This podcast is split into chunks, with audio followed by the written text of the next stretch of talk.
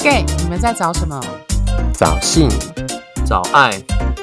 还是找自己呢？Hello，各位听众，大家好，欢迎收听 gay，你们在找什么 Podcast？我是 Coco 米。我是奶子，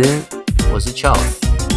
好，今天呢，我们要插播一个主题。那为什么会插播？是因为这跟之后我们上一周仍然谈的是，呃，就是当我们性在一起，谈的是男同志圈的性的议题的文，还有性的文化，以及对男同志身份认同的影响。那为什么要插播这一集？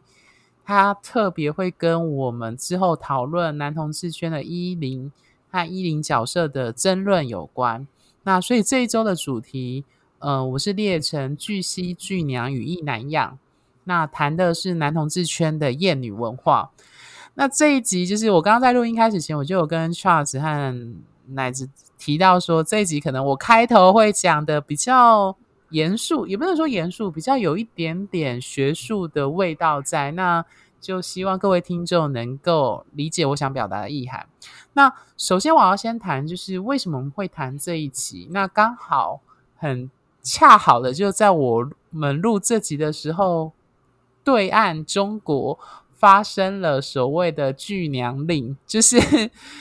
我不知道各两位主持人应该也有意识到，就是在他们觉得，就是当今中国的男艺人的装扮，或是引起的风潮，他们觉得不符合所谓的男子中国所谓男子汉的那个形象。那所以就所谓的所谓的限娘令，就认为那个装扮或者是打扮化妆都不够所谓的，就变成所谓的花美男。好，那我觉得这刚好呼应了我们今天谈的主题，就是巨娘跟最后我们要谈的艳女文化。对，那我不知道呃，听这一集的听众，如果是台湾的男同志伙伴，知不知道有一首歌是？呃，支持同志的一个艺人还很有名，是蔡依林，她唱的呃《玫瑰少年》，我应该没讲错吧？是这首歌。对，那他记得是呃影响台湾性别平等教育法影呃很重要的一个人物，就是叶永志。那呃各位听众如果有兴趣，可以 Google 搜寻叶永志这三个字，还有这个这位人。对，那他当然就是国中的时候，就是因为他的阴柔气质，然后遭到就是同学的霸凌，最后倒在就是厕所的斜坡上。那过程的叙述我就不谈。那大家知道，就是说，因为他的性别气质的阴柔性，所以他就遭到霸凌这件事情。对，那。今天要谈的这件事情，比如说中国的限娘令啊，蔡琳唱的《玫瑰少年》，以及《玫瑰少年》叶永志跟性别平等教育法，以及和男同志圈的巨蜥巨娘和一男样，到底有什么关？那我这边先公布答案。简单来说，就是艳女的情节或艳女文化。它不单单只是在我们一般说的主流社会或异性恋的社会当中出现，那它也出现在延伸到男同志圈里面。因为就像我不断强调的，男同志本身不可能自外于这个主流社会，也就异性恋社会之外。好，那什么叫厌女呢？那 要讲比较学术的概念，就是我这边要引用我指导教授，就是我自己本身是高师性别所毕业，那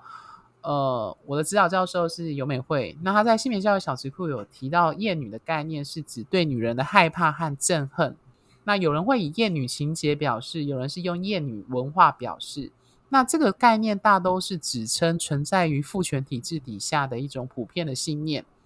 那认为女性是可能是邪恶或造成人类苦难的原因。那厌女文化在我们谈的父权体制当中扮演一个复杂的角色。那它激起了男性的优越感，合理化男性侵犯女性，使女人采取防守的姿态，并乖乖守住自己的本分。那其实厌女文化它对于助长女人厌恶她们身为女性特别有利。那这是内化压迫的一个例子。简单来说。女人不太会将父权看成是有问题的，因为自我厌恶的本质就是将焦点放在自己，当成是造成自己不幸的原因，包括自我厌恶里面。所以我刚刚讲的那一段引用在论文和所谓的名词解释的里面，它有两个重点：厌女指的就是对女人的害怕或憎恨。那这是一种我们说的性别体制、父权体制下的一个信念和文化。那厌女不会不单单只出现在男性身上，女性也可能厌女。那女性的厌女在于将焦点放在自我，也就女性的自我厌恶上。好，所以我们今天要把这个主题拉回到男同志圈。那有人一定会问说，呃，到底这个概念跟男同志有什么关系？因为男同志毕竟还是男性。对，可是这里的厌女指的是对女性以及阴柔气质，因为阴柔的特质往往在我们的二元化的父权下，往往会跟女性做连接。也就是说，阳刚是等于男性，阴柔是等于女性。所以，当今我们讨论的男同志圈的现象，就在于是说，我们某种程度延伸或受到主流社会影响下。对于女性的厌恶，这个女性的厌恶不单单是反映了有一些男同志可能对于女性的不尊重，它甚至延伸到在男同志圈本身对于性别气质的那个接纳度的差异。那这个差异，它有时候会被包装在呃所谓的主流偏好或者是择偶市场里，可是它很难被厘清出来，因为。大部分人并没有意识到这件事情。对，那 Charles，你觉得我必须要换口气，所以要换 Charles 讲一下，你对今天这个主题你有什么看法？我所看很简单，就是我不讲艳女好了，我只讲巨 C 巨娘。就是其实我们以前我们可以想一下，就是以前我们当我们开始认识同志，不管我们自己是同志本身，或是如果你在听的观众是异男的话。就是你们在认识同志的时候，最外显的东西就是你怎么去会怀疑这个人是不是同志？那一定就是他的行为很娘嘛，一定是这样子啊。就是最最外显的方式，是我们用这样去判断的。啊就包，所以变就是说，我们因为太多，这个是最好判断一种方法。就哦，他那么娘，他应该是喜欢男生，所以就变就是有些像我们这些同事，像我好了，我以前就是也为自己抗拒，就是说。就是也会很注意自己的言行举止有没有，比如说什么莲花指啊什么的。因为我本身也没有去做那件事情，但是就是在异男眼中，有时候你做了一些小小的举动，他们可能就会讲说啊，你怎么会这样，好娘哦之类的。而且那时候我高中的时候读男生学校，所以其实有被讲过一两次之后，你会更加的去注意自己的言行举止。但是问题是，你会觉得说，其实，可是现在走到现在，就是这一路这样走过来之后，你会走到现在，就会觉得说。对，这个其实也是我，比如说这样讲讲这样讲哈，我现在认同我自己是同志的身份了。可是当我跟我朋友出去的时候，我们怎么判断路边的那一个人是不是同志呢？有时候也是看他的行为娘不娘嘛，阴不阴柔吧，就是用这种方式去判断。所以你就觉得说，你那时候，我那时候，我现在就会觉得说，哦，原来有时候男同志在抗拒这种东西的时候，是不是因为他怕他的真实的样子被看到，所以他就是不喜欢。就是会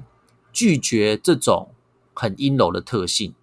那当然，现在我自己会觉得说，每个人都有自己阴柔一面，那就是一个体贴的样子。可可是，对于一些可能之前那种社会上的氛围，就会觉得说，哦，你娘，所以你就是同志，那是最快画上等号的一个方式。所以，就是其实会导致其他同志会觉得说，哦，原来这是最快被拆穿的方式。所以，其实我们为了要有继续保有这个异性恋的异异男的样子的面具的话，我们就不要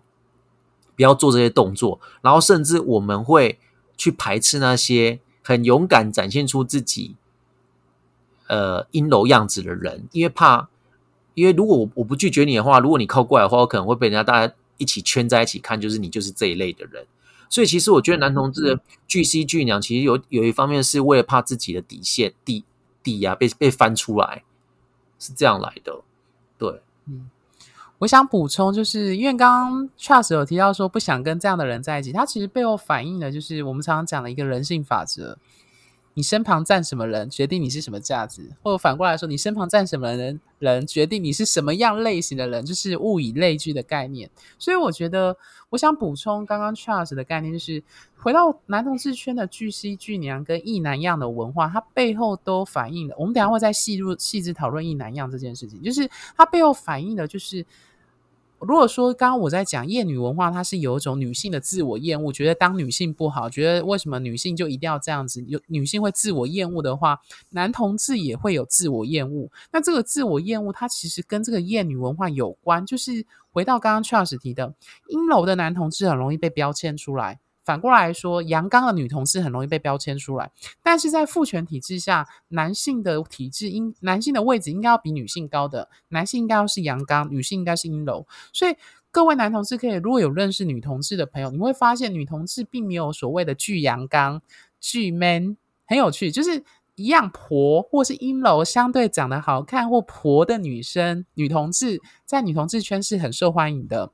但是他们并没有所谓的巨阳刚或巨 T 这样的状况。但是男同志圈在交友软体上会看到巨西、巨娘跟异男样，他背后的抗拒是因为除了刚刚可能会被标签之外，它反映的是在择偶市场上这个特质或这个东西不被认为，嗯，这个性别气质不被认为是可遇的一个类型，就是它不是一个加分的条件。的确，而且他是被认为是扣分的，所以才会有巨蜥巨娘。那这里的被扣分的原因，是因为你像个这里的阴柔，就是你像个女人一样，就是你是男同志，可是你的性别事实像个女人一样。但是男同志，我们就回到男同志的定义，我是男人，我爱的也是男人。所以很吊诡的是，男同志欲望的那个男人，他其实变成是。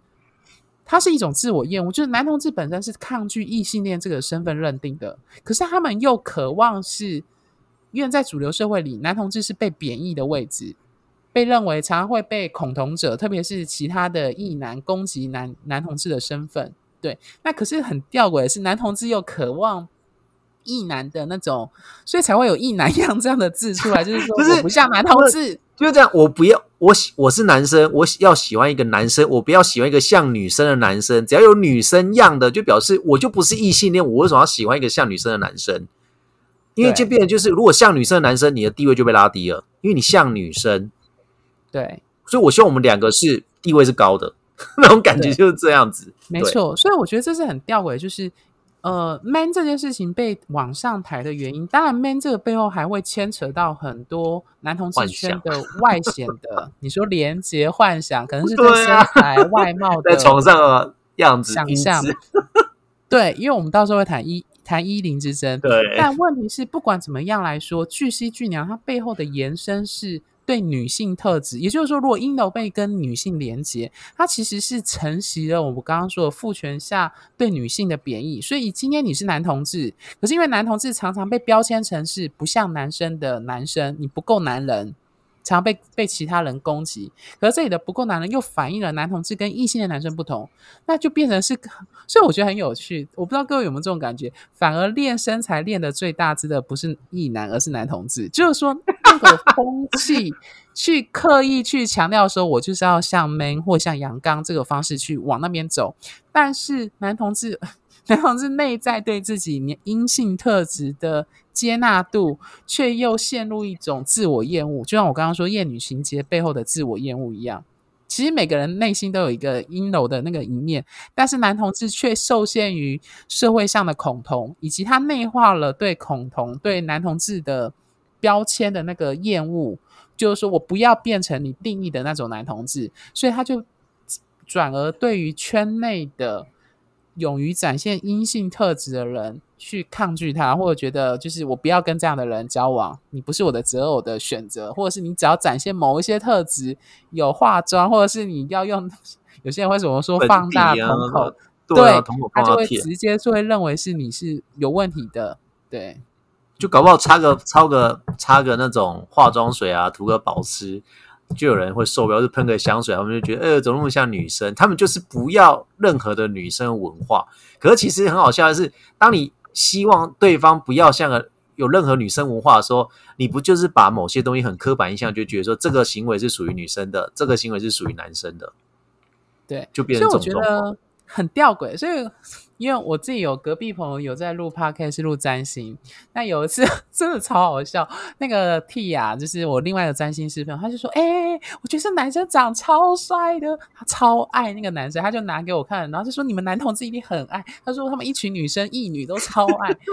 然后拿给我看，我就跟默默跟他说，嗯，这个不是男同志喜欢的菜，他都说怎么可能？他找的是那种日呃韩国花美男。”就是脸长得很清秀漂亮，然后又有看起来就是有有做一些化妆的跟装饰的，然后他不是男同志的大众菜，真的，我觉得大家不，我当然不会说他不呃，不是所有的男同志都会拒绝这种型，或者是一定会有男同志喜欢，但是他不会是所谓男同志圈的大众菜。什么是主流菜？就是你打开男同志的 gay 的杂志，打开 Twitter，打开 打开你打开男同志的打开任何一个交友交友平台上，那个展现的照片一扫过去，看到最多的样子的拍照方式跟表现方式，那个就是男同志要的主流。对，那就是男同志的主要，那个绝对跟韩式花美男的风格不太一样。然后哦，那种都门可罗雀。然后你知道我那个替呀，我那个异女的占星师朋友，他就完全花容失色，他就说怎么可能？他们女生都超爱这一式。然后我就说哦，不是，对，所以我觉得各位听众听到这里就要去理解。呃，我前几天在我的脸书发了一句话，我自己觉得这句话其实蛮发人深省。我自己以前看到这句话就印象深刻，它叫做说，它是一个法国哲学家提出的概念，叫做欲望的三角理论。就是他人欲望之物，你才会对他产生欲望。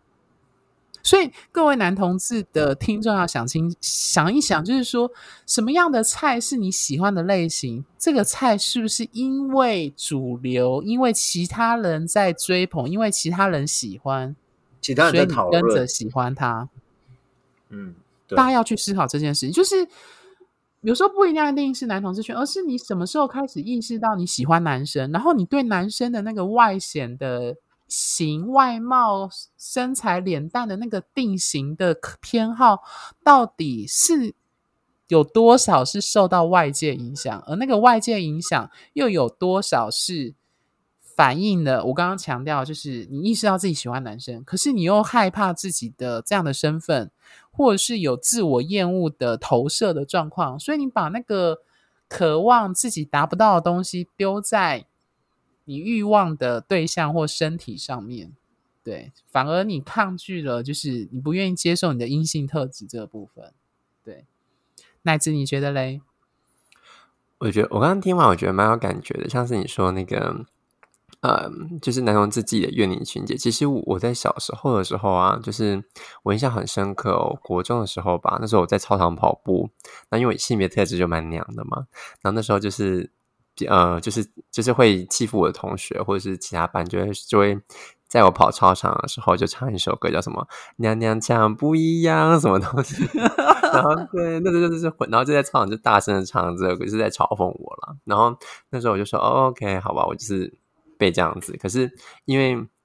所以那时候其实小时候我就会对这个就“娘”那个字，其实就一直伴随着我。可是我也觉得说，哎，我像个女生没有不好，就是那个是不是性别特质比较偏阴柔，没有不好。但是我觉得到底是什么时候开始不好，是因为我发现被这些人排挤的时候，我才发现哦，原来这样好像是不对的，这样好像是不好的。所以那时候其实我会去挑战我心中那一种。就是那个那个厌女的情节，是在我心中开始发酵。然后，但那个那个发酵的原因是来自于我，我觉得我要不喜欢我自己，因为好像我原本样子不不被别人喜欢，所以那个，但是我后来现在才知道说，其实我当时表现出来那个那个阴柔特质，其实那些人他们去排斥他自己内心的阴柔特质，所以他把你当做标靶攻击，对，所以他就有讨厌我，对就有就有霸凌我，来去面对他心中那个不可面对的自己的阴柔特质。但是其实他们很常被老师欺负，对被被老师打，因为他们行就行为不检点或是怎么样。所以我觉得很有趣，就是就是嗯，其实每个人都有这一块。那但是回到我自己身上，我在我长大的时候，其实我在看人的时候，一开始其实我也会呃很害怕我自己是不是被想贴被贴这个标签。或者说，你知道，有时候就像我朋友常常跟我开玩笑说：“奶子不要装 man 好不好？就是去一个场合，如果你看到喜欢的人，不要装 man。”就是会会把自己那个那个那个那个啊娘的特质或者是阴柔特质给压抑下来。那呃，我觉得这个这个东西其实影响很大。那后来我就会去慢慢去思考说，那我怎么样去去。去呃克服这件事情，我觉得很重要一个点来自于，就像你们刚刚讲的，就是其实主流的社会或者主流的电影也好，或者很多的很多的同志情节，或者是异性恋的爱情观，都告诉我们好像要很像，你知道，一个阳刚配一个阴柔。即便是同志的电影，有些也是这个样子。所以我我后来发现到说，为什么很多时候我们会去看别人，好像我们会。好像那个巨蜥巨娘这件事是很多人觉得好像很正常的事情，但是我们现在看的觉得怪，是因为我们有那个意识。可是当我们以前在判断别人的时候，或我在判断别人的时候，我像像 Charles 讲的，我也会落入那一种那一种判断标准。我必须说，可是后来那是因为我我不知道说，原来我可以跟这样的人在一起，或原来我可以跟性别特质阴柔的人交往，这是我以前没有想过的。所以到后来，我那个没有想过，是因为可能我自己没有完全接纳我自己阴柔特质，所以我并不觉得那样的人会适合我。可是到了后来长大之后，我慢慢去去探究我自己，发现到我自己其实就像我们之前我也跟大家讲过的，就是有。人都有阴性的特质跟阳性的特质，那这些开始我慢慢去接纳我自己的时候，也发现出来我自己其实有很强烈的阳性特质。当然，我也很接纳我的阴性特质之后，我就发现到，诶，其实看到某一些男同志，他会他会表现出他的很阴柔特质的时候，我倒会觉得蛮可爱的。甚至我会觉得，一个男同志他一定会去，如果他能接受自己阴柔特质，那我觉得他会怎么说？我觉得他会比较，在我的感觉上，这个人会比较认识他自己，所以。我会发现到说，开始有阴柔特质人会蛮吸引我的，就某部分阴柔特质会蛮吸引我的，所以这是我在我自己在面对所谓这种阴柔特质或厌女文化在我心中的那种转折的过程。那呃，其实，在这个社会上，其实我们很常听到，就像慧你刚刚讲的，这种非常就是对于很多这一上，因为女性本身是是不会因为自女性自己被本身的厌恶回到自己身上，她不会去挑战父权这件事情，因为她认为那是回到自己身上。我觉得男同志依然也是如此。嗯，我我的想法是，就是其实它涉及的一个，我不知道各位听众有没有看过《自由大道》，或者看过欧美的一些很明显、很有趣同志的一些历史的名人，你你会发现很有趣，那些最反对同志的议员。最后被发现出现在同志酒吧，或他有同志身份，对，没错，对对，有这个案例很多，多到很多，大家可以去找。那个反映的就是心理学的一种防卫机制，是投射。他不能，他不能接受他自己的同志身份，所以他就把这个东西丢到外面，说你们这些人都有问题，你们这些人很奇怪。对，就是所以回到厌女这件事情，其实我觉得。我觉得这样讲有点坏啊，就是越强烈厌女在档案上写巨蜥巨娘，或要刻意强调自己是异男样的人，他背后反映的是，就像刚刚奶子说，他不愿意接受他内心的阴性特质的那一面。对，嗯那反过来说，阴性特质或从小可能会被叫娘娘腔的，比如说像奶子，或者像我，我的就是主要我的声音很容很常被认为是小姐，对这样的类型的话。你会发现，我们的厌女是来自于是我们一开始其实是自在做自己的，但是因为我们面对到外界的攻击或不接受，或包含择偶市场上的被拒绝，比如说可能有人听到我的声音就说不要约了，就类似这样。我以前刚开始年轻的时候刚约炮，我曾经遇过这样的例子。整个社会架构下的一个压迫，就是一直对这个规矩。它不是单一个别男同志造成的现象，它是整体社会认为说阴柔的男性一定就是男同志，因为男生不应该阴柔。那这样子被标签化，它又被赋予负面的意涵，就变成其他男同志为了要抗拒这个连结标签，就要强调说我很 man，我强调我练的很大只，或是强调我必须表现出不像男同志，我们传统社会认定男同志的那个性别气质的异男样的状态。所以他就可以撇除那些污名，他用这种方式去抗拒污名，但是他没有意识到，他这样子的抗拒方式其实是在制的，他在他内心在制在制的那个慰藉跟自我厌恶。对，嗯嗯，Charles，你要讲什么？没有，我只是说，如果听众还是不懂的话，毕竟就是如果还深陷在性别一直很茫然的话，你可以想，就是为什么有些人说，哎，你长得好像外籍移工，然后台湾人就会翻白眼，不是开心，对，就不开心，就觉得说为什么？然后他就觉得说，那我我不要那么我我是我很黑嘛，或者说，哎，不好意思，请问你是不是原住民啊？不是有时候我们都会这样问吗？或者你很像东南亚的？对，就是这样，然后对方就会翻白眼。那为什么翻？因为东南亚的那个就没有人会说你啊，你像欧美的，然后你不开心，不会啊。所以你会发现说，那个歧视就是一直都在啊。对啊，就是一个位阶，一个位阶在。对啊，嗯。所以其实我我之前呃，如果有些听众可以想要看长的文章，我之前在关键评论网有投稿一篇文章，就是谈男同志圈的厌女文化，刚好跟这个标题一样。那我那时候是拿 BL 的，因为我本身论文是写 BL，我去类比到底为什么女性不会，甚至阴柔的男性是女性渴望的对象，但是为什么在男同志圈无法再制这样的状况？它背后反映的是什么样的状况或怎样的思维？那有兴趣看的可以搜寻一下关键评论网。那我想要谈的是说，男同志圈的厌女文化，它最终反映的就是一种自我厌恶。他不，那个自我厌恶是他一方面要抗拒社会给予男同志圈的标签，但是他又想要试图展现出不一样的样子，但他却没有意识到这样的作为可能反过来会伤害了其他跟他是男同志的人。对。乃子，你觉得嘞？嗯，我认同这个状况，就是真的会去再去，因为，嗯，他会去压迫个别身为身为身为男同志的人，同时他也会让，嗯，我觉得他会制造一个效应吧，就是让大家觉得好像这个才是所谓圈内的或被可欲望的对象。对，所以，嗯，我我觉得有时候我蛮。我，但我也不得不说，就是这样的影响力其实很大，因为会造成很多人，真的会创造很多对的的变，这个市场流动嘛，然后也会让，但是我觉得，我觉得这样会，这个影响其实更多会让那一些，就是呃。不不喜欢自己身材的男同志，或是不喜欢自己知道自己不是主符合主流期待男同志们，更多的不没有自信，然后甚至是更忧郁，或是甚至是让自己觉得更不呃更不融入在男同志的社会里面。嗯，对我这边想要引用，就是呃，如果。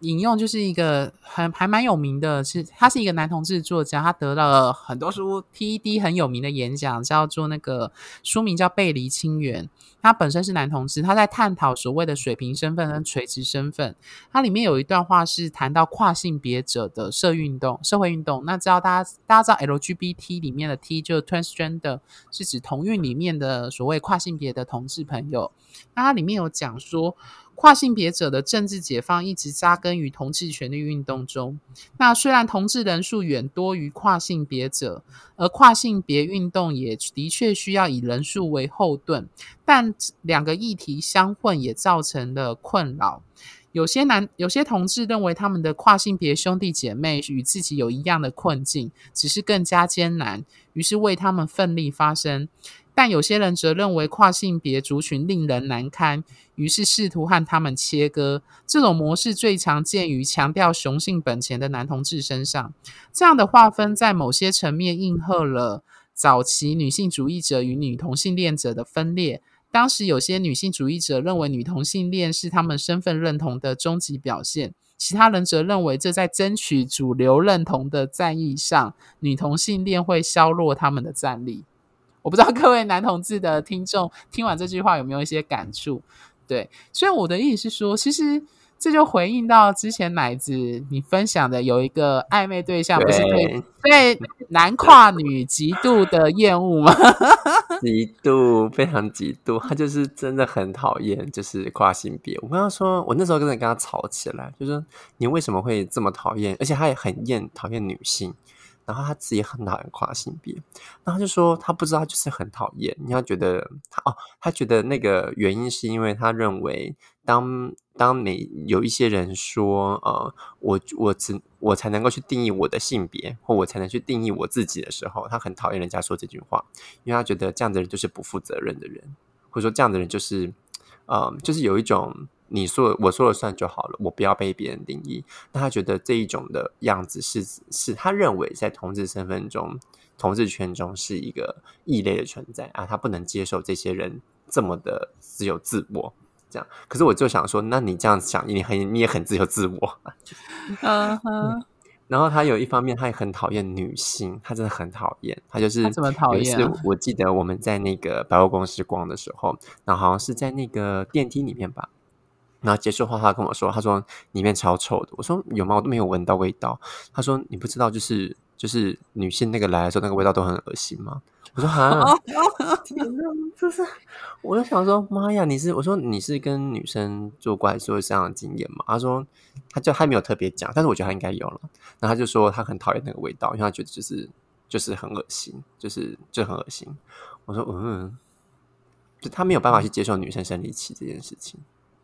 嗯，其实我我觉得这太夸张，这很明显。呃，有上过一点性别的课的人都可以感觉出来，这是厌女跟性别歧视。没错，他就是性别歧视，这是事实。对对，他就是那种我跟你说，他就是男同志在街上游行，然后不可以裸露身体啊，要穿的很正式啊，然后可以在上面放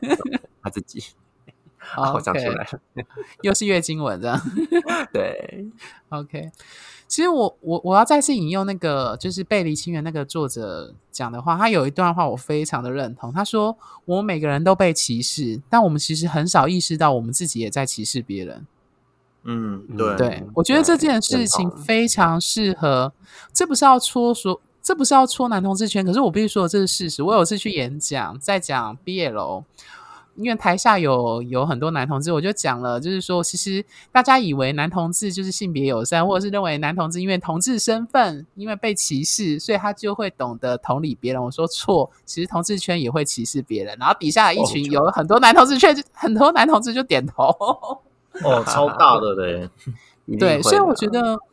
如果听众听到这边有被刺到，或者是你有感觉到有一些东西要被反思，我觉得这是一个好的现象，因为。我必须说，就是我常常说，人性是自我中心的。我们其实有时候真的很难去体会跟我们不同际遇的人他面临的困难跟挑战。可是，就是因为我们自己本身是同志，我们曾经受过外界，包含台湾同婚的那段时间的风风雨雨的，对许多同志的各种污名的攻击。我们说的当然是那些宗教团体，对。可是你要知道，你。对女生或对你自己圈内的其他男同志，用巨蜥巨娘或是一男样这样的方式去包装、去销售自己，你其实背后的逻辑也是应用了这样的方式去做区别他跟你，以及做一个未接的高下的划分。对，所以我一直其实蛮鼓励，就是其实我很鼓励男同志，特别是男同志啊，对，就是你要去接纳。那一些，特别是跨的同志朋友，比如说男跨女或女跨男，对，就是你要去意识到那个，当你走过那个认同，走过这个同志身份认同的时候，觉得那个过程很辛苦，觉得是外界社会主流社会都在排挤同志的时候，你也要去意识到说，其他人他面对的困难跟挑战，其实不会亚于你自己面对的那个同志身份。就是我觉得同理心，就是从这个。生命经验的过程当中去讲出来的啦，对，嗯，所以其实，所以回到今天的主题啦，就是我不知道 Charles 跟奶子有没有常常看到，就是我觉得最近比较好了啦。我大概两年前那时候用软体，我很常看到巨蜥巨娘跟标志己是一男一样的人，然后我有一次印象很深刻，有一个他在上面打巨蜥跟巨娘，然后他就敲我跟我聊天，我就说。呃，巨蜥巨娘，在我我就有聊到我我以前是性别所毕业，我就说巨蜥跟巨娘它本身就是一种性别歧视，然后他就把马上把我封封锁了。这一点是真的让我印象深刻。我觉得应该是我说的太大力，对，他就把我封锁了。对，哎，可是这种东西其实在国外也是，哎，就是但大家不是有那种就是讨厌女性样子，不是。大家用的方法就是说，呃，就是他们他们就写说，哦，我我是肌肉男啊，然后怎样怎样，然后很 straight 的样子啊，然后我找一样的人，对，一样是，对，所以你会发现，嗯，对，你会发现男同志圈的那种欲望，就是这种未接，他有时候会被变成他欲望的一种对象的展现，只是我们不会明白的说巨 C 或巨娘，不像男台湾的有一些人会在软体上直接这样写。我我我同对我突然会觉得说，他们这样的方式好像是在你知道，就是树立自己，好像很有价值的讲，对。那我觉得这个东西让我觉得嗯不舒服。那个不舒服是凭什么你认为你这样子才是有价值的？当然，可能他因为还很符合一些主流的人的喜欢，可同时这是一件很吊诡的事情，因为他们我相信这些人过来一定有这些经验，就是被。呃，有这个成长过程，或是说被这个阴楼所所困住。但是用这个东西的时候，当他当他被这阴楼所困住的过去，等到未来他变成这个样子的时候，他反而会来排斥这些人。我我觉得这真的是很不应该一个一个轮回。嗯，它是自我厌恶的展现，嗯就跟我们刚刚举的那个例子很像。所以我觉得就带到今天的另外一个标题，就是“意难样”。大家觉得“意难样”这个标签到底背后真正想说的是什么？拜托，有些异男没有很 man 啊，到底 就是我觉得有应该讲就是，呃，我不知道怎么讲。我先回溯一下刚才讲的话，就是很多听众如果已已经听到这里的话，一定会觉得说，可是我就是暂时没没办法去摆脱那种巨 C 巨娘那种那种就是态度好，对他响们或态度可是其实我必须择偶上，我你会讲啊，就是像比如说，我先讲啊，搞不好以以我就说以前我也会很专很 care 我自己会不会表现出一些比较莲花指一些什么动作。那其实就像郭敏讲说，你可以去认识跨性别朋友。那那时候是因为好险我去高雄热线有那个酸六嘛，嗯所以我就觉得酸六它是带带给我一个非常大的一个震撼，就是我会试着跟他讲话，我真的会觉得鼓励每一个人，就是去跟你你可能不想要接触人讲一下话吧，你要去体验那种痛那个不好刺刺的感觉是什么。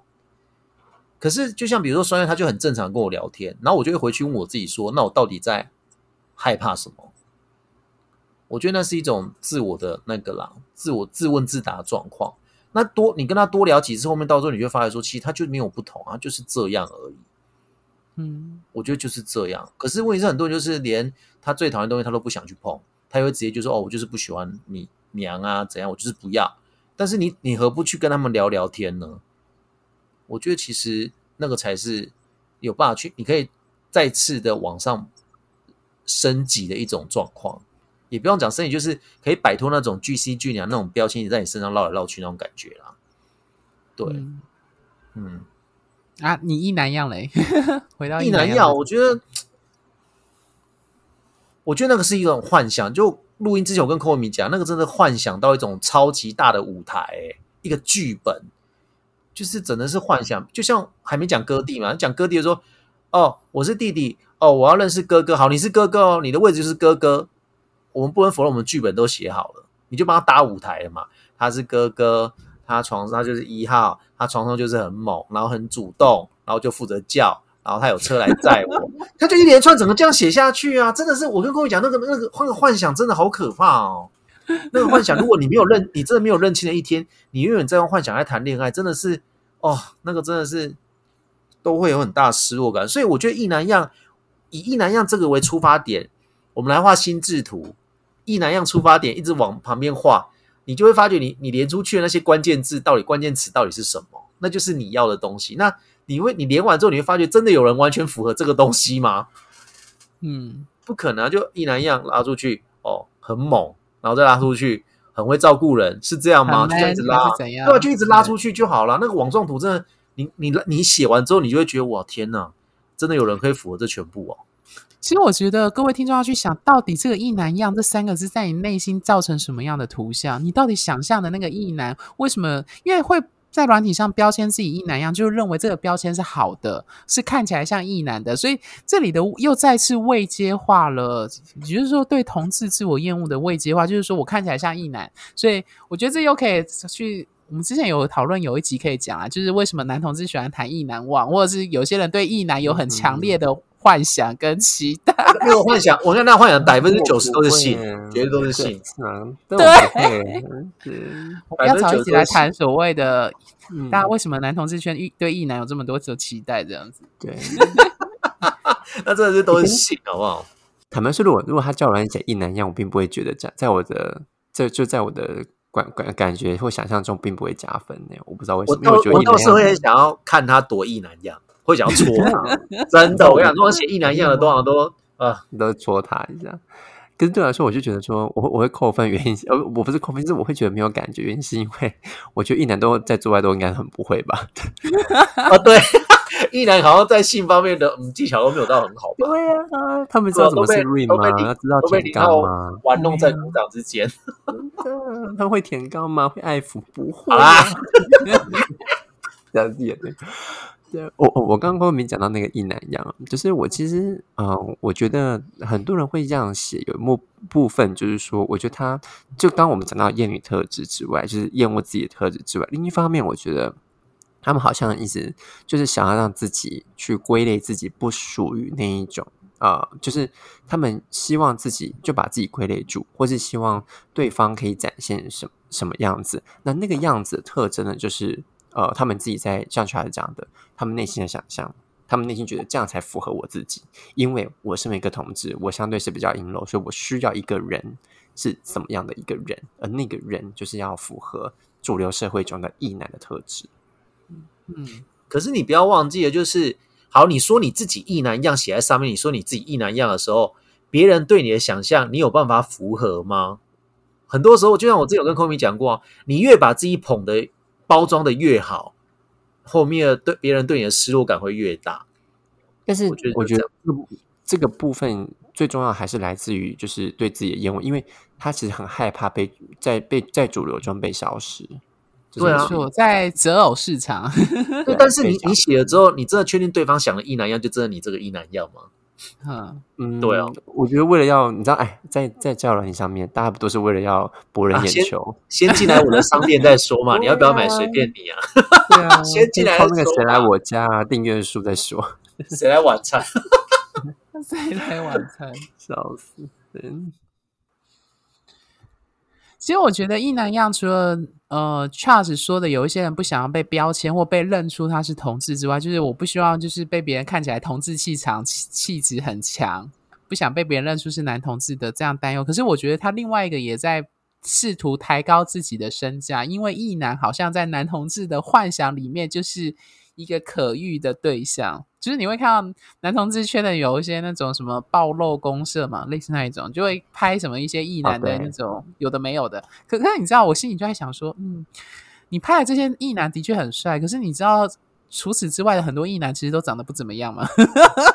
就是你拍了之后放上去，大家很开心，下面就开始有人问说他是吗？我真的超超好笑，每次都这样问，然后下面就有人说他不是，他有女朋友了，然后下面就一堆个哀嚎，我就觉得我这种戏嘛，到底要上演多久啊？然后很多明明很多异男长得真的很普通，甚至你觉得觉得不好看，然后大家都不都无视了之后，我就心里想说，嗯，到底标异男样，到底都是我先挑过才拍出来给我们看的，好不好？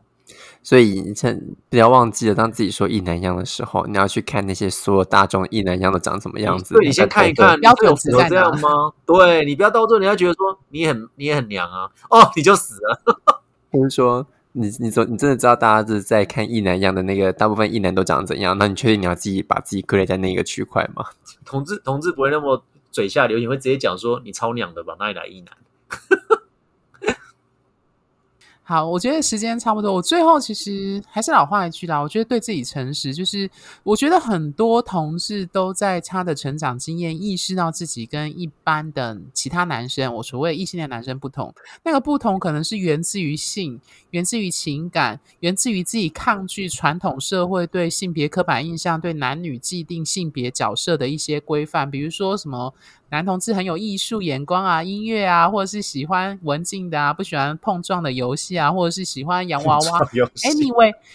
就是这些特质的确会某种程度去标签出男同志的某一些在幼年期的经验。但是我要强调的是说，这些标签的男同志往往都是我们社会上认定男生应该要阳刚，女生应该是阴柔。所以反过来说，阳刚的女同志就容易被标签出来，阴柔的男同志就容易被标签出来。那这个东西它。并不是，它只是你可以说它是同志光谱的一部分。但是当这个光谱变成大家认识的时候，甚至它被带有污名的时候，它就会变成有些同志要去抗拒这个东西。但是他抗拒的方式是用主流社会的方式去排斥它，也就是我们所谓的次元刀去切割这个事情的时候，它就会再次造成了我刚刚说的。我们一方面受到歧视，可是我们也在歧视别人。就比如说奶子的那个之前的暧昧对象对跨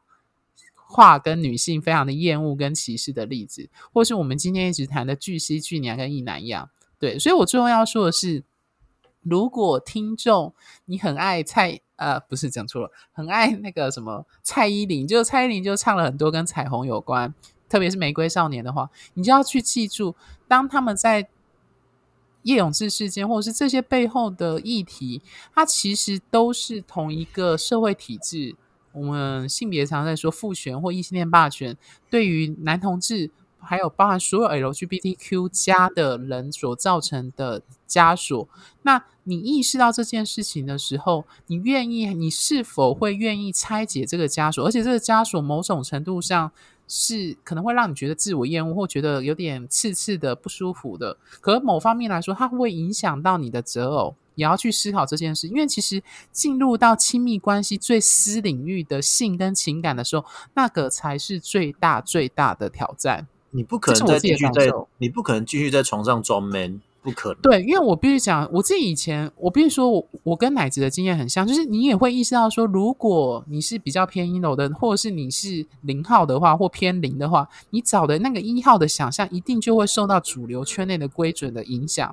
可是你在拆解这个所谓男同志的男同志圈巨蜥巨娘的现象，你就会开始讲说，为什么一号姐不行？